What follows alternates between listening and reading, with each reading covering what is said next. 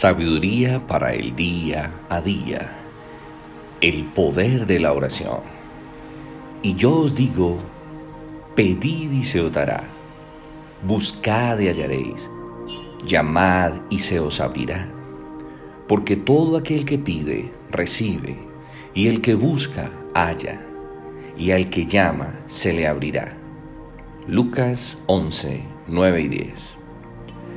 La oración tiene un gran poder delante de Dios. Dios no es el autor de la aflicción. Dios es la respuesta a todos los problemas. El Señor Jesús vino a la tierra para darnos vida en abundancia. Su palabra está llena de citas que nos invitan a orar. El Señor nos promete que si permanecemos en Él y en su palabra, podemos pedir y Él responderá nuestra oración y nuestro clamor. Pero la oración persistente tiene un valor especial porque no desmaya y presenta su petición sin abandonarla en todo tiempo. Dios es justo y oye el clamor de sus hijos que claman a Él día y noche sin desmayar, persistiendo en la oración y responde. Aunque Dios esté callado, si estamos convencidos de quién es Él y de lo que dice su palabra, por la persistencia de nuestra oración seremos fortalecidos y veremos sus grandes obras y sus proezas. Cuando Dios no nos contesta de inmediato y hace silencio por un tiempo, no debemos desanimarnos ni dejar de orar.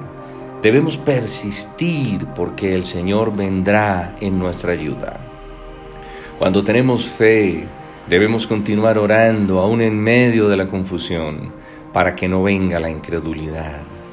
Sabemos que su misericordia permanece para siempre. Dios oye nuestro clamor y responde nuestra oración, especialmente cuando no sabemos qué hacer y sentimos que vamos a morir porque no vamos a sobrevivir la prueba.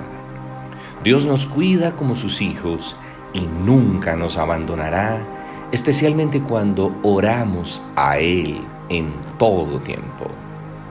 Padre, gracias porque siempre respondes nuestro clamor.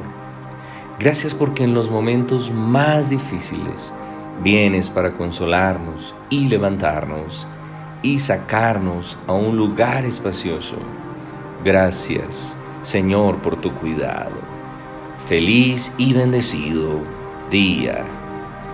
Esto es sabiduría para el día a día.